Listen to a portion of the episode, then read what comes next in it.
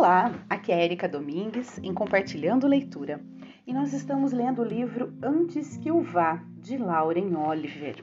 E dando continuidade ao capítulo 4, esse já vai ser o sexto áudio, tá? Então vamos lá. Vocês lembram, né? O que tem o que está acontecendo uh, até o momento. Elas já estão na festa, né? Ela toda rebe é, rebelde, né? Com aquela. Com a aparência extremamente rebelde. Ela já. Deixa eu até. Vamos lembrar que. Ah, ela. Nós parou no último áudio quando ela vê a amiga dela, né? A Lindsay chegando na festa. Então vamos dar continuidade a essa leitura, vamos ver o que vai acontecer.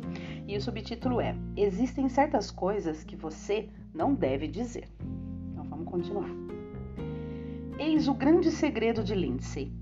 Quando ela voltou de uma visita que fez ao meio-irmão na NU no ano passado, ela passou quatro dias péssima, dando foras em todo mundo, tirando sarro de Ellie por ter distúrbio alimentar, zoando Elodie por ser pinguça e frouxa, rindo de mim por ser sempre a última a fazer as coisas, desde ceder à moda até passar a mão por dentro da calça de um menino, coisa que não fiz até quase o fim do segundo ano.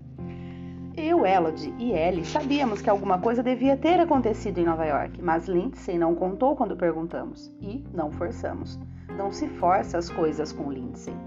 Então, uma noite, perto do fim do ano escolar, estávamos no Rolitas, Roselitas, um restaurante mexicano em uma cidade próxima, onde não pedem identidade, tomando margueritas e esperando nossos jantares chegarem. Lindsay não estava comendo. Não comia desde que voltara de Nova York. Não estava tocando nas batatinhas grátis, dizendo que não estava com fome. Em vez disso, colocava o dedo no sal que envolvia seu copo de marguerita e comia os cristais um por um. Não lembro sobre o que falávamos, mas, de repente, Lindsay disse: Eu transei. Assim, simplesmente.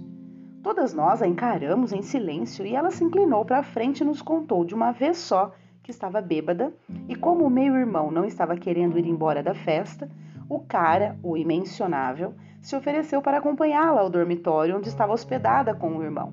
Eles transaram na cama do meio-irmão de Lindsay, com ela desmaiando e acordando, e o cara, o imensionável, já tinha ido embora antes mesmo que o irmão chegasse da festa.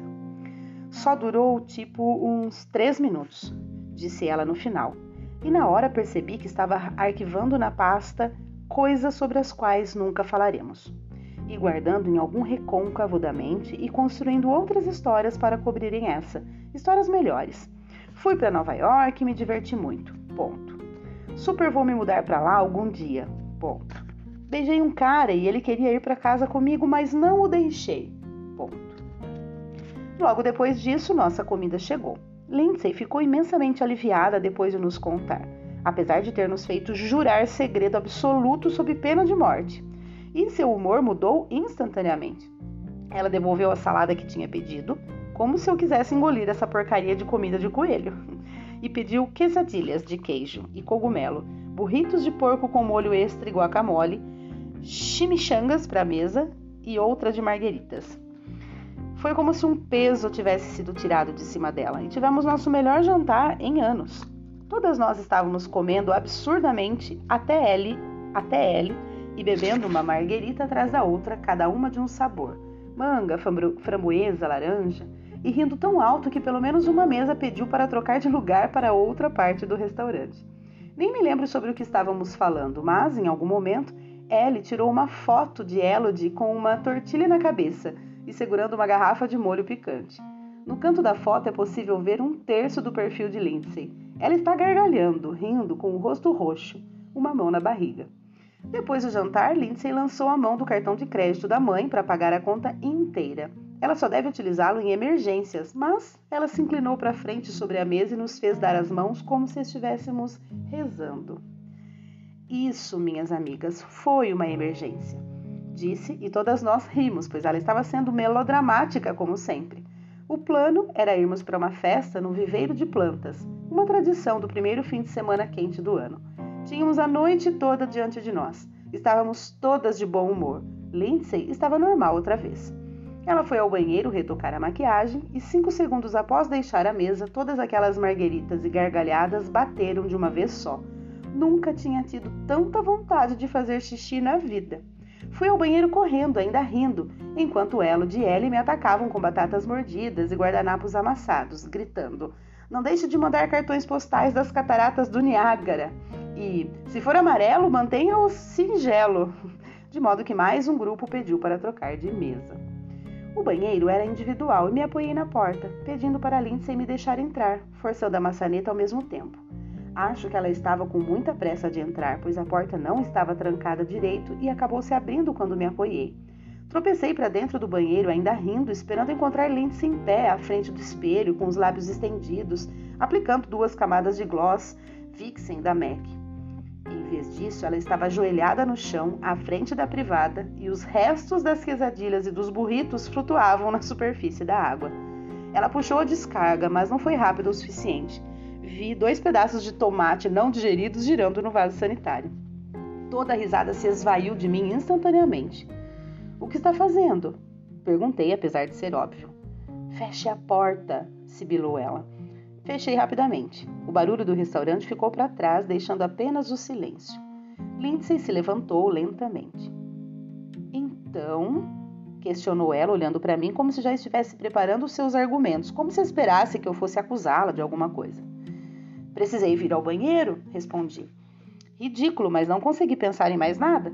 Havia um pedacinho de comida pendurado em um fio de cabelo e vê-lo me deu vontade de chorar.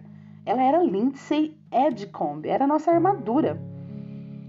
Vá então, disse ela, parecendo aliviada, apesar de eu ter tido a sensação de ver um indício de mais alguma coisa, talvez tristeza. Fui. Fiz xixi enquanto Lindsay se inclinou sobre a pia, fazendo conchinha com as mãos e tomando água delas, bochechando e gargarejando. É engraçado.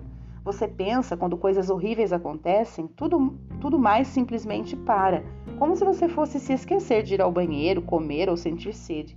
Mas não é verdade. É como se você e seu corpo fossem duas coisas separadas, como se o corpo a estivesse traindo, pedindo, idiota ou animalesco, solicitando água e sanduíches e intervalos para ir ao banheiro enquanto seu mundo se desfaz. Observei Lindsay pescar uma tira de listerina e colocá-la na boca, fazendo uma careta. Em seguida, ela foi cuidar da maquiagem, retocando o rímel e reaplicando o gloss. O banheiro era pequeno, mas ela parecia muito longe. E finalmente falou: não é um hábito nem nada parecido. Acho que simplesmente comi rápido demais. Tudo bem, falei. E desde então nunca soube se ela dizia a verdade ou não. Não conte para El ou Elodie, tá? Não quero que façam escândalo por nada. Óbvio, respondi. Ela pausou, pressionou os lábios um contra o outro, mostrando-os para o espelho. Em seguida, voltou-se para mim. Vocês são da minha família, você sabe disso, não sabe? Ela disse de maneira casual, como se estivesse elogiando minha, alça, minha calça jeans, mas sabia que era uma das coisas mais sinceras que já havia me dito. Sabia que ela realmente estava falando sério. Fomos para a festa no viveiro de plantas conforme planejado. Elodie e Ellie se divertiram, mas eu tive dor de estômago e precisei me curvar no capô do carro de Ellie. Não sei se foi a comida ou o que, mas parecia que alguma coisa estava tentando sair de mim. Lindsay teve uma grande noite. Naquela festa ficou com Patrick pela primeira vez. Três meses depois, no final do verão, eles transaram. Quando nos contou sobre ter perdido a virgindade com o namorado, as velas, o cobertor no chão, as flores, tudo, e sobre como tinha sido bom sua primeira vez ter sido tão romântica, nenhuma de nós questionou nada. Todas nós nos agrupamos e demos os parabéns a ela. Perguntamos por detalhes, dissemos que estávamos com inveja Fizemos por Lindsay para deixá-la feliz. Ela teria feito o mesmo por nós. Essa é a questão com melhores amigas. É o que elas fazem. A impedem de enlouquecer. Bom, então todo esse trecho, né? Existem certas coisas que você não deve dizer. Ela citou, relembrou, relacionando, né, uma coisa que aconteceu com elas anteriormente, para dizer que realmente entre amigas existem essa questão, né, de, de guardar segredos e tudo mais continuando. Agora tem um subtítulo que é Onde Começa. É, então voltamos aqui para a festa de Kent, tá?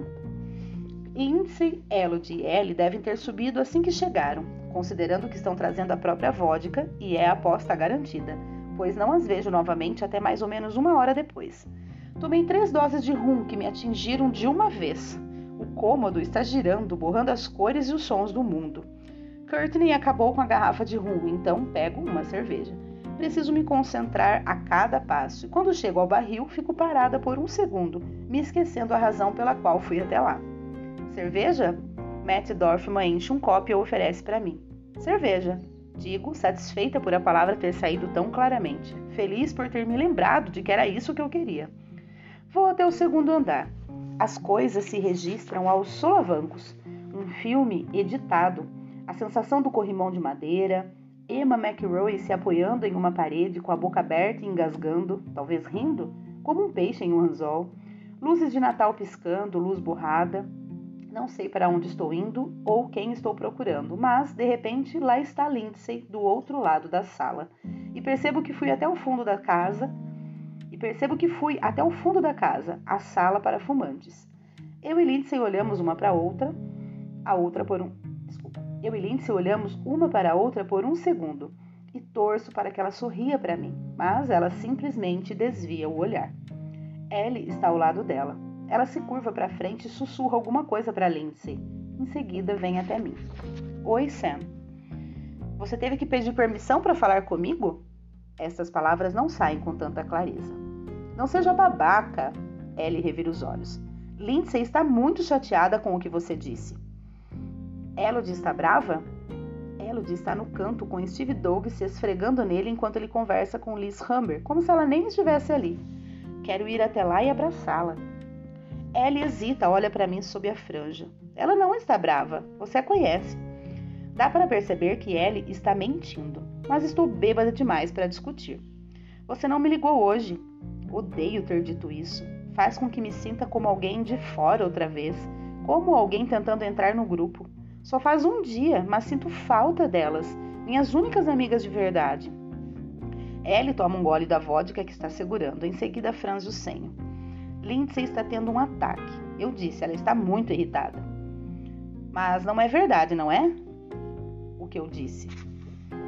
Não importa se é verdade. Ellie balança a cabeça para mim. É Lindsay, ela é nossa. Somos umas das outras, entende? Nunca pensei em Ellie como alguém inteligente, mas essa é provavelmente a coisa mais inteligente que eu vi em um longo tempo. Você deveria se desculpar, diz ela. Mas não tenho que me desculpar. Estou definitivamente arrastando as palavras agora. Minha língua está espessa e pesada na boca. Não consigo que faça o que quero que faça. Quero contar tudo para Ellie, sobre o Sr. Denler, Ana Cartulho, a senhorita Winters e as Pugs, mas nem sequer consigo pensar nas palavras. É só dizer, Sam. Os olhos de Ellie come começaram a circular pela festa. Então, de repente, ela dá um passinho para trás. Em seguida, sua boca fica sem ação e ela tapa com a mão. Meu Deus! exclama, olhando por cima do meu ombro. Sua boca está se curvando para cima em um sorriso. Não acredito. Parece que o tempo congela quando viro de costas. Li uma vez que na beira de um buraco negro o tempo para completamente. Então, se você parar lá alguma vez, ficaria preso para sempre, para sempre dilacerando, para sempre morrendo. É a sensação que tenho naquele segundo. A aglomeração das pessoas ao meu redor, uma boca sem fim, mais e mais pessoas. E lá está ela na entrada, Juliet Sykes. Juliet Sykes, que ontem estourou os miolos com a arma dos pais. Seu cabelo está preso em um rabo de cavalo e não consigo evitar. Imagino-o emaranhado e sujo de sangue, com um buraco enorme logo abaixo. Estou morrendo de medo dela. Um fantasma na porta. O tipo de coisa com a qual você tem pesadelos quando é criança, ou sobre a qual fazem filmes de terror. Uma frase ressurge de um noticiário, a que tive de assistir sobre os condenados no corredor da morte para minha eletiva de ética. Um morto ambulante. Achei horrível quando ouvi pela primeira vez, mas agora realmente entendo. Juliet Sykes é uma morte, é uma morta ambulante. Acho que eu também sou, de certa maneira. Não, digo sem ter tido a intenção de falar em voz alta. Dou um passo para trás. Esse é o meu pé, reclama Harley Rosen. Não acredito, repete Ellie, mas soa distante. Ela já está se afastando de mim, chamando Lindsay por cima da música. Lindsay, você viu quem é? Juliette fica parada na estrada. Ela parece calma, mas está com as mãos cerradas em punhos. Jogo-me para frente, mas todo mundo escolhe esse exato momento para se aglomerar ainda mais perto de mim. Não posso assistir outra vez. Não quero ver o que acontece em seguida. Não estou muito firme nos pés e não paro de ser empurrada para frente e para trás, me chocando contra as pessoas como uma bola de pinball, tentando sair da sala desesperadamente. Sei que estou pisando nas pessoas e dando cotoveladas, mas não me importo, preciso sair. Finalmente rompo o nó de pessoas. Juliet está bloqueando a entrada. Ela nem sequer está olhando para mim. Está parada como uma estátua, com os olhos fixos em uma distância sobre meu ombro. Olha para Lindsay. É então que lendo que é então que entendo que é Lindsay quem ela realmente quer. É Lindsay que ela odeia mais. Mas isso não faz com que eu me sinta melhor. Bem quando estou prestes a passar por ela, um tremor percorre seu corpo e ela troca olhares comigo. Espere, diz ela para mim e segura o meu pulso. A mão está fria como gelo. Não. Afasto-me dela e continuo andando, tropeçando para frente, quase engasgando com meu próprio medo. Imagens embaralhadas de Juliet não param de surgir à minha frente. Juliet curvada, com as mãos esticadas, encharcada de cerveja e tropeçando. Juliet deitada em um chão gelado em uma piscina de sangue. Não estou pensando claramente, e na minha cabeça as duas imagens se fundem e a vejo perambulando pela sala enquanto todo mundo ri, com o cabelo ensopado, pingando, encharcado de sangue. Estou tão distraída que não vejo Rob no corredor até dar um encontrão nele. Ei, Rob está bêbado agora. Está com um cigarro apagado pendurado na boca. Ei, você! Ei, você! Rob pressiono meu corpo no dele. O mundo está girando. Vamos sair daqui? Vamos para sua casa? Estou pronta. Só eu e você. Uou, vaqueira! Metade da boca de Rob se inclina levemente para cima, mas a outra parte não a acompanha. Depois do cigarro, ele começa a ir em direção ao fundo da casa. Depois a gente vai. Não! Quase grito. Ele vira outra vez para mim, cambaleando, e antes que possa reagir, já arranquei o cigarro de sua boca e o estou beijando, segurando as laterais do rosto dele com as mãos, encostando meu corpo no dele. Ele leva um segundo para perceber o que está acontecendo, mas então começa a me apalpar por cima do vestido, rolando a língua em círculos, gemendo um pouco. Nós dois estamos cambaleando para frente e para trás no corredor, quase como se estivéssemos dançando. Sinto o chão curvar e girar, e Rob acidentalmente me empurra com força na parede e eu engasgo. Desculpe, baby. Seus olhos se embaralham, desembaralham. Precisamos de um quarto. Do fundo da casa posso ouvir o cântico começando. Psicótica, psicótica. Precisamos de um quarto agora. Pego a mão de Rob e vamos tropeçando pelo corredor, forçando a passagem entre a maré de pessoas que vai na direção oposta. Estão todos indo, verif Estão todos indo verificar a barulheira. Aqui. Rob bate o mais forte que consegue na primeira porta que encontra. Aqui é cheia de adesivos. Ouvimos um ruído de abertura e tropeçamos para dentro. Eu o beijo novamente e tento me perder na sensação de proximidade dos nossos corpos e o seu calor, tentando bloquear os uivos de risos que emergem da sala ao fundo.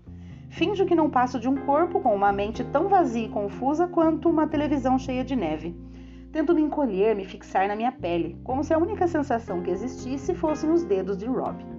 Quando a porta é fechada, a escuridão é total. O negrume ao nosso redor não cedeu em nada. Ou não existem janelas aqui, ou estão tapadas por uma cortina. Está tão escuro que é quase pesado e sinto um, e sinto um medo histérico súbito de que estamos presos em uma caixa. Rob está se balançando tanto sobre os pés a essa altura, com os braços apertados tão fortemente em mim, que me deixa tonta. Sinto uma onda de náusea e o empurro para trás até encontrarmos algo macio, uma cama. Ele cai e eu subo em cima dele. Espere, murmura ele. Não era isso que você queria? Sussurro. Mesmo agora consigo ouvir os sons de risada e os gritos. Psicótica, psicótica, mais altos que a música. Beijo Rob com mais convicção e ele luta contra o zíper do meu vestido. Ouço o tecido se rasgando, mas não me importo. Puxo a roupa para a cintura e Rob começa a lutar com meu sutiã.